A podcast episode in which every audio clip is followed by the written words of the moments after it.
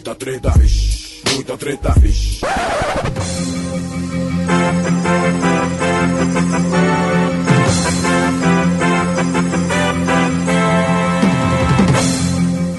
Salve moçada, aqui é Ivo Neumann. E antes da gente começar o episódio, eu queria só dar uma explicaçãozinha para vocês aí, um disclaimer necessário. Quando a gente gravou esse episódio foi logo antes do Oscar. E a gente fez um aquecimento sobre o Oscar, mas o meu computador fez o favor de dar um pau bem na época do carnaval, onde não seria muito fácil de consertá-lo. Veio no, o Oscar no meio do, dos festejos aí da folia e acabou perdendo sentido a gente publicar o episódio com mais previsões e debates que já foram feitos a exaustão aí apesar de que eu preciso dizer que a Lully ela cantou a pedra aí do Moonlight roubando o título de La La Land que já estava com a mão no Oscar, né?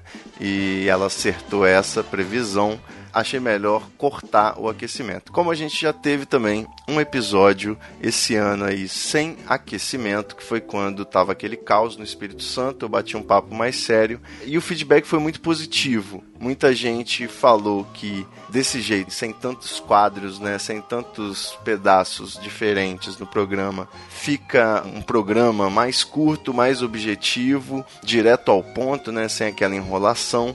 E para mim aí também eu, eu fiquei bem feliz, dá menos trabalho para editar, tem menos firula. Então é, a gente vai testar esse formato aí com o salve e direto para pauta nos próximos episódios.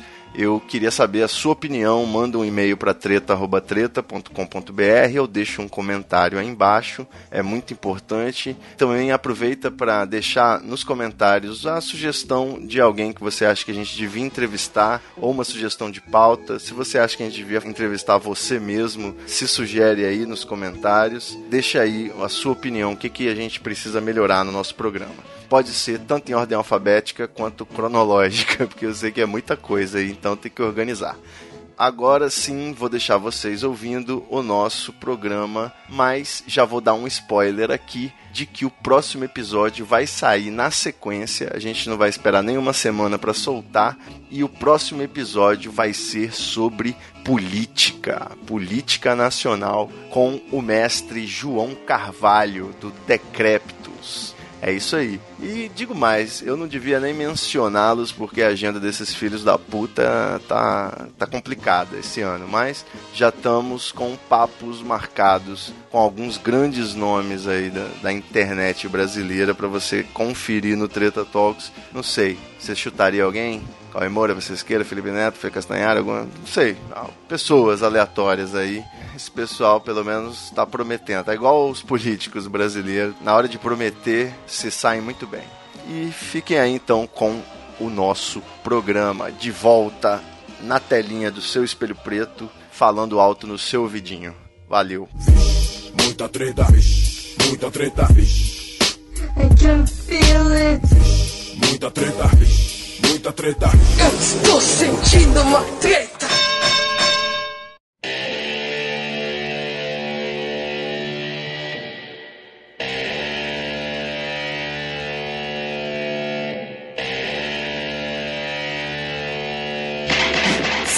Salve, moçada! Salve, salve rapaziada! Meus queridos ouvintes do Treta Talks, você achava aí que esse podcast seria semanal e vem a vida aí 2017 me mostrando que às vezes as coisas não são como você quer.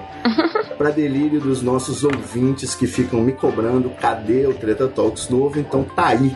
Aqui quem tá falando é o Ivo Neumann e hoje eu tô recebendo ninguém menos do que a Luísa Klazen. Salve, salve! Posso... É melhor chamar de Luli, né? Pode? Intimidade? Oi, eu sou a Luli. Eu até prefiro que me chamem de Luli, porque Luísa é só médico e minha mãe quando tá muito brava. Bom, eu vou conversar aqui com a Luli sobre cinema. Antes da gente partir para o nosso papo, a gente tem um ritual aqui no Treta que é mandar um salve. O salve é o momento que a gente deixa uma dica para os ouvintes, faz uma recomendação aí e um agradecimento ao mesmo tempo por essa descoberta. E o meu salve, já que nós vamos falar aí de cinema, ele é um documentário. Se chama Life Animated e foi uma dica do Luigi, Luigi do Amigos do Fórum, arroba Luigi no Twitter aí. Ele geralmente, ele twitta assim, é a melhor coisa que eu já assisti na minha vida. E fica dois dias falando sobre um assunto, até no dia seguinte ele mudar para a próxima melhor coisa que ele já viu. Né? então eu peguei essa recomendação, fui assistir com expectativa alta e é um documentário muito maneiro sobre o Owen, um rapaz que foi diagnosticado com autismo e mostra como os filmes da Disney, as animações da Disney mais especificamente, transformaram aí a forma como um menino com autismo se relaciona com o mundo. Então é muito curioso, muito interessante e não sei o que aconteceu, mas tinha um monte de gente cortando cebola no quarto quando eu assisti. Foi uma loucura. Life Animated e tá inclusive concorrendo aí na categoria melhor documentário, concorrendo ao Oscar. E assim, já que esse documentário tem disponível no Netflix, você pode assistir o Life Animated e tem outro documentário que na verdade é uma série de documentário que eu queria deixar e aproveitar o embalo e recomendar, que é Abstract The Art of Design. É uma série com oito episódios, cada episódio é sobre um, um, artista, né? Tem um designer, um arquiteto, é um desenhista no primeiro episódio. É muito interessante, todos os episódios são diferentes entre si, mas são maravilhosos. E também disponível no Netflix. Gostaria de deixar a dica. Você tem um salve pra rapaziada, Lula? Nossa, são tantas coisas, né? Agora nessa época de Oscar eu tô vendo muito, muito filme, muita coisa. Mas depois do Globo de Ouro, uma das séries que foi premiada me chamou muita atenção. E eu fui assistir, eu gostei. São 10 episódios, que é The People vs. O.J. Simpson. Que é meio que uma reconstituição e ficcionalização em cima do caso do O.J. Simpson, que foi acusado de assassinar a esposa e um outro cara que estava na, na mansão, a ex-esposa, né? Estava na mansão com ela. E os atores são maravilhosos. Tipo, é o Cuba Gooding Jr., que faz o OJ. Temos o John Travolta, plastificadíssimo. Inclusive, nem sei como ele conseguiu passar tanta emoção com apenas uma cara. Eu achei que era CGI quando eu vi, mas é, é, parece que é o John Travolta mesmo, né?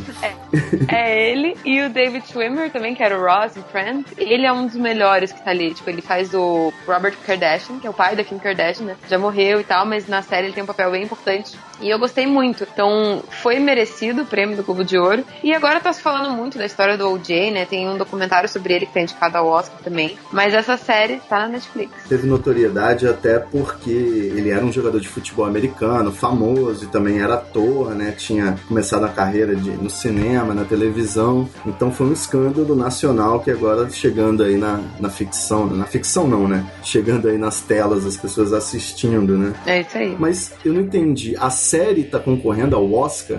Como é que funciona Não, o que isso? tá concorrendo é um filme, que é um documentário e tal. Outras pessoas e a série ganhou prêmio no Globo de Ouro, porque o Oscar só premia filmes, né? Ah, sim. O Globo de Ouro premia filmes e TV. Entendi. Então, mas não é. Não tem nada a ver uma produção com a outra, não é isso? Não tem, é- exceto o fato de ser uma história bem parecida, porque é é inspirado em fatos reais. Não dá nem pra acusar de, de kibe, né? De plágio. Exatamente.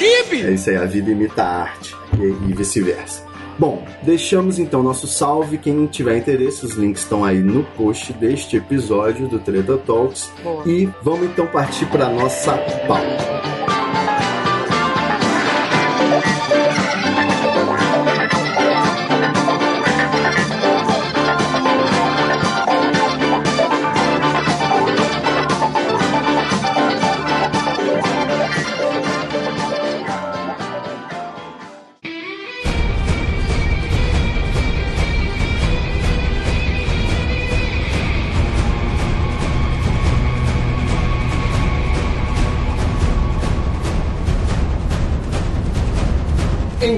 Rapaziada, meus queridos ouvintes aí do Treta Talks, eu tô aqui com a Luísa Klazen, a Luli de verdade, que tem um canal muito interessante no YouTube. Geralmente é muito difícil assistir youtubers que se prolongam no assunto com a, vasta oferta de porcaria hoje em dia. Então, tomem nota todos aí dessa dica, se você já não conhece, né? É fácil de prestar atenção e seguir no raciocínio, que é sempre muito interessante. Dizem por aí que esse ano, a edição do Oscar desse ano é um, tem um reparo de representatividade. A gente tem mais atores negros, temos aí um indicado ao Oscar de melhor fotografia negro, foi a primeira vez na história, né? A Viola Davis e, e enfim, depois da polêmica do ano passado ter tido uma péssima, baixa representatividade, digamos assim, esse ano eles capricharam. Mas, por mais que se capriche, por mais que as coisas estejam ficando mais politicamente corretas nesse sentido, para delírio de quem diz que o mundo está ficando muito chato, eu diria que muita coisa ainda precisa ser feita para reparar tantas, tantas questões aí no que envolve esse assunto da representatividade das minorias no cinema. Assim como a gente consegue traçar uma jornada do herói, né, um conjunto de clichês narrativos que são muito explorados e que a gente pode identificar na maioria das obras, a gente conseguiria traçar uma jornada da heroína Gente, essa pergunta é muito complexa. é o seguinte, eu acho que eu, como feminista, defendo o direito que as mulheres devem ser quem elas quiserem. Se elas quiserem ser donas de casa, as feministas devem apoiar, porque afinal de contas ela está optando por isso, desde que seja uma opção realmente, não ser forçada. Mas tendo isso em mente, a gente não pode dizer que essas mulheres que são objetificadas ou simplificadas devam desaparecer da face da Terra no cinema. Sabe? Tem um teste chamado teste de Bechdel que foi criado por uma cartunista. Na verdade, ela fez uma tirinha e daí, a partir disso as pessoas começaram a usar para analisar filmes. E o teste de Bechdel pergunta o seguinte: se nesse filme tem duas mulheres com nome que falam algo sobre algo que não seja um homem. Se as respostas para essas três perguntas forem sim, então ele passa no teste de Bechdel e teoricamente é uma boa representação do que é uma mulher ou do que são as mulheres. Se tem duas personagens que são caracterizadas, né, tem um nome e se elas conversam entre si sobre algo que não seja sobre homem. Isso. Exatamente. Só que existem filmes que passam no teste, mas não acho que seja uma boa representação da mulher, e filmes que não passam, mas eu acho que representam mulheres de uma maneira muito legal. Então, por exemplo, assim, Bastardos Inglórios. A gente tem duas mulheres, elas têm nome, mas elas não conversam entre si. Só que as motivações delas são muito mais profundas do que simplesmente, ah, eu quero ficar com um garoto bonitinho. Então, apesar de não passar no teste de Bechdel, eu acho que elas são uma boa representação do que são mulheres, porque cada uma das duas tem suas próprias motivações, vontades e desejos, e não estão ali movidas por uma paixão. Sem dúvida. É, o Kill Bill é um filme listado como um que passou no teste, seguindo no, no Quentin Tarantino, mas eu acho que é justamente porque aí, no caso, a protagonista principal, sendo mulher, ela tem mais chance de ter uma cena dessa. Pois é, mas se você for pensar, ela se envolveu com o Bill pelo fato de ser um romance, né? Então, tipo assim, eu não, eu não, quero, não tô querendo dizer que, que, o Bill não seja uma boa representação feminina, mas o que move tudo isso era um coração partido, sabe? Se eu fosse comparar Bastardos Inglórios com o Kill Bill, eu acredito que Bastardos Inglórios tem uma motivação muito mais parecida com as mulheres da realidade do que Kill Bill. É exatamente o exemplo que você tinha dito, de um filme que passa no teste e não necessariamente tem uma boa representação. Não é isso? É, eu acho que é uma boa representação, mas eu acho que Bastardos Glórias é melhor. Porque eu não, eu não consigo lembrar agora de um filme que passe e que seja muito, muito ruim nesse sentido. Mas, de qualquer maneira, né? Que o Bill é um, um filme a se pensar nesse sentido. É, não, não, sei exatamente se a noiva tem um coração exatamente partido, se aquilo era uma situação de abuso muito louca, né? Já que ele era o líder da gangue, é. o mafiosão. É. Enfim. Só citando uma lista aqui da Bruna Vieira de filmes, de obras que passaram, no que ela recomenda, né? Que passaram no teste. Tem a Valente, a Malévola, Persepolis, Kill Bill, Jogos Vorazes, Pequena Miss Sunshine, Histórias Cruzadas, Maria Antonieta e A Vida Secreta das Abelhas. São filmes que ela recomenda e que, por acaso, curiosamente, passaram nesse teste da cartunista Alison Bechdel. Eu não sei, eu acho que me chama muito, muita atenção. Realmente, esse teste é só um detalhe, mas a gente, por mais que tenha esse clamor aí, a gente ainda enfrenta umas situações muito bizarras, do tipo quando foi anunciado a sequência de Os Caças Fantasmas seriam as Caças Fantasmas. E muita gente aí ficou frustrada, externou uma reclamação, outras pessoas comemoraram. A própria reação das pessoas mostra como ainda é preciso fazer certas coisas afirmativamente, né? Pois é, eu gostei do novo Caso Fantasmas. Eu tento não comparar com o antigo, eu acho que as pessoas não deveriam comparar, porque é uma obra nova e tudo mais. Até porque tem 20, 30 anos de diferença. Né? Exatamente. Então, tipo, eu acho que as pessoas ficaram mais magoadas pelo fato de que mexeu numa franquia que tá no coração delas, como foi no caso de Mad Max. Tipo, quando começaram a falar, ah, isso é um filme feminista, que absurdo, pegaram uma franquia masculina e transformaram numa propaganda feminista. Tipo, eu acho que isso é só porque isso mexeu com uma coisinha que tava ali no fundo do coração, sabe? Porque se fosse um filme exatamente igual, que não tivesse nome Mad Max, ou que não tivesse nome Caça Fantasmas, as pessoas não, se, não iriam se incomodar tanto. Por mim, podiam fazer o super-homem, mulher, negro, trans, sei lá, gorda, o que for, eu acho que valeria cadeirante, acho que valeria a pena. O que, que você tem a dizer sobre uma personagem aí que pode ser um ícone tanto para mulheres como pode ser aquele estigma da objetificação de como o homem vê a mulher perfeita? A Mulher Maravilha, a roupa da Mulher Maravilha, ela é muito decotada, na sua opinião, ou ela é uma boa armadura de guerra? Pois é, eu não acho que eu seja capaz de opinar tão fortemente na Mulher Maravilha, porque primeiro eu não, eu não sou uma leitora assídua de quadrinhos. Eu li a Turma da Mônica quando era criança e é isso. Já li alguns quadrinhos depois de mais velha, mas eu, não, eu realmente não conheço muito a história da Mulher Maravilha. O que eu escuto as pessoas falarem é que ela é, é realmente um símbolo de empoderamento, porque ela é uma amazona independente, ela e as mulheres do planeta delas são mulheres que não precisam de homens para resolver os seus problemas. Acho que isso manda uma mensagem muito legal. Mas tem um Tumblr muito interessante também que tem a ver com essa coisa da, da roupa e das poses e tal, chama Asher Girls que parte do princípio de que as mulheres em quadrinhos elas são tão torcidas e distorcidas e modificadas que elas inclusive é, fogem às, às regras e às leis da realidade para que mostre o ângulo mais sensual, tipo peito e bunda e virilha e tudo junto com uma cara de, ai, por favor, gosta da minha cara. Sem dúvida. então, esse Tumblr sempre pega assim umas, umas imagens que são de quadrinhos que o desenhista torceu a mulher a um ponto de uma pose que não é natural só pelo pela. Pelo fetiche. Pela estética atraente para os olhos masculinos, é. Sem dúvida. Então, assim, no caso da Mulher Maravilha, eu acho que ela é uma personagem que foi criada em outro momento. Ela realmente foi criada no momento onde o feminismo não estava tão avançado quanto hoje em dia. Mas a gente sempre pode ressignificar as coisas e trazer mais, entre aspas, pro nosso lado, né? Tipo, a gente já teve uma melhoria ali no Tomb Raider, por exemplo. A Lara Croft sempre teve uma roupa muito colada, umas curvas muito acentuadas. Nos últimos jogos a gente tem visto que ela tá mais realista, mas ela é uma mulher, ela tem peitos, óbvio que ela tem, mas tá bem mais natural, né? Ela é uma mulher, ela é atraente, eles só tiraram os exageros porque ela não era assistente de palco do pânico ali naquele momento.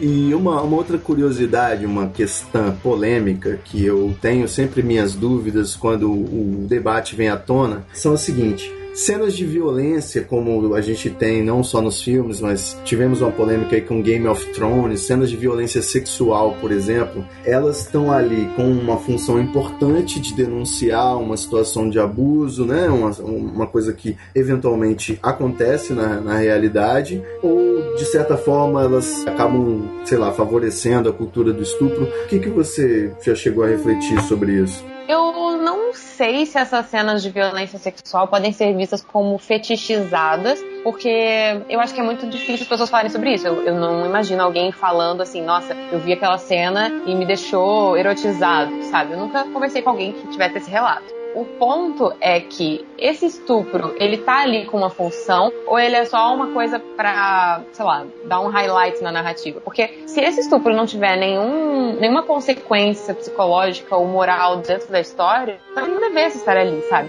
No caso do filme Ellie, que tá indicado para melhor atriz com a Isabelle Huppert, a personagem ela é movida por causa de um estupro que acontece no começo do filme. Então esse estupro, ele é muito visceral, é doloroso de ver, mas ele tá ali com uma função. E ele é o pontapé inicial para todo o filme. A mesma coisa no caso do filme Irreversível, filme francês, com a.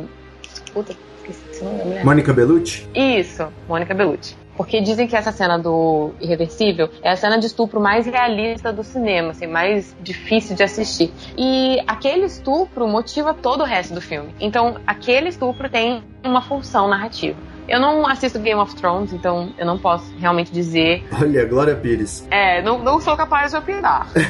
Mas eu acho que toda vez que alguém for escrever um roteiro, escrever uma história, pense por que é que você está usando uma violência sexual. Será que ela está sendo bem explorada? Porque eu não digo que você deve retirar ela do seu roteiro. Eu diria que você deve florescer novas coisas por causa daquela semente que você plantou. Pra não ser em vão, né? Aquilo ali é um empurrãozinho narrativo sensacional para várias discussões muito importantes. Então não, não use isso assim levianamente, sem, sem pensar que consequências que isso pode ter. É quase como se você botasse seu personagem ganhando na loteria e no dia seguinte ele tá indo de novo pro trabalho de carro e tal. Cara, ele ganhou na loteria. Isso vai fazer uma mega diferença.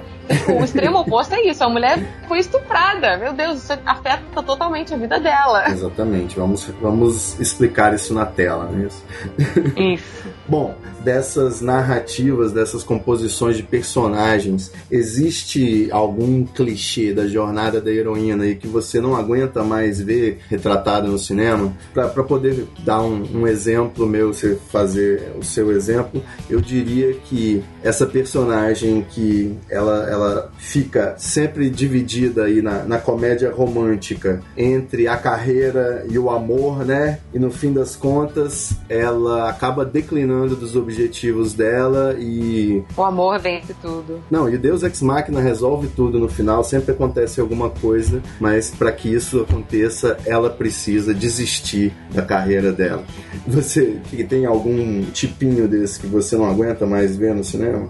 É, eu acho um pouco chato quando a mulher tem que abrir mão de coisas que são inerentes dela, porque começa a ser meio moralista. Tipo, a jornada do herói é realmente um herói que modi se modifica e chega ao final da história com seu objetivo conquistado, mas ele tá diferente. Ou ele volta para a situação anterior, que era o que ele queria, ou ele muda, mas de qualquer maneira ele é diferente. Então, assim, eu concordo que as pessoas têm que buscar ser, sei lá, menos egoístas, mais flexíveis, mais compreensivas, mas em vários aspectos eu acho que isso é muito mais moralista para as mulheres do que para os homens. Acho que isso, isso encaixa totalmente no exemplo que você falou. Mas eu acho que uma coisa que me incomoda mesmo é as mulheres elas não poderem ser bonitas, inteligentes e engraçadas. Ou elas são duas coisas e não uma, ou elas são só uma dessas coisas. E isso é péssimo, porque cria uma imagem nas, nas meninas que assistem de que elas têm que escolher o que elas vão ser. Elas vão ser a gostosa, ou elas vão ser a inteligente, ou elas vão ser a engraçadinha. Porque não dá para ser tudo, entendeu? Exatamente. Aquele diagrama de Venn, né? Não dá para ser rápido, né? barato e bom ao mesmo tempo. Um serviço ou produto. pois é. Isso que me incomoda. Eu acho que as mulheres elas poderiam ser retratadas de maneira mais realista, de que, cara, você pode ser mais de uma dessas coisas. Você pode ser inteligente e se vestir de maneira atraente e, ter um senso de humor legal, sabe? Você não, não precisa ser 100 em tudo, sabe? Quando você vai escolher o The Sims, vai botando os pontinhos que você quer. Não precisa ser 100 em tudo, porque ninguém é 100 em tudo. Mas não precisa abrir mão de uma, de uma ou duas coisas dessas. E as mulheres aí que vão brilhar essa noite, então vai ter muitos discursos femininos no palco, creio eu. Eu acho que sim, muitos discursos femininos e feministas, porque as mulheres têm falado cada vez mais a respeito disso. E tem muitas atrizes muito boas que estão nos holofotes e elas sabem que elas não chegaram ali à toa, elas sabem que existe sexismo e machismo na indústria onde elas trabalham e em todas as outras, sabe? Elas sabem que elas são voz para muitas mulheres que não podem subir num palco num evento que é transmitido mundialmente e falar o que está acontecendo. Certíssimo. Luli, como que faz para seguir o seu canal e te acompanhar nas redes sociais, pegar um, uns nudes no Snap? Qual a sequência? nudes no Snap, acho que talvez só na próxima vida. na próxima encarnação. Inclusive eu deletei meu Snapchat. Deletou. Mas... Muito ruim, né? Ah, Snapchat, coitado, ele consome muita bateria, trava o celular inteiro. É verdade. Não, não rolou.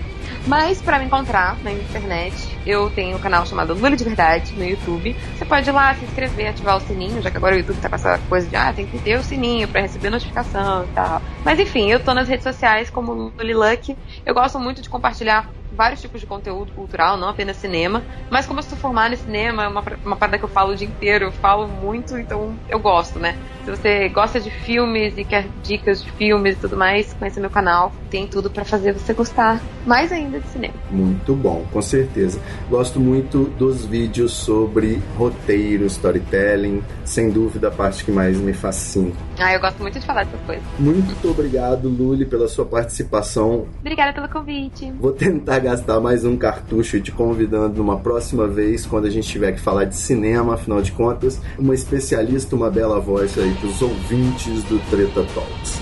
Beleza? Muito obrigada. Meus queridos, até o próximo episódio. Valeu!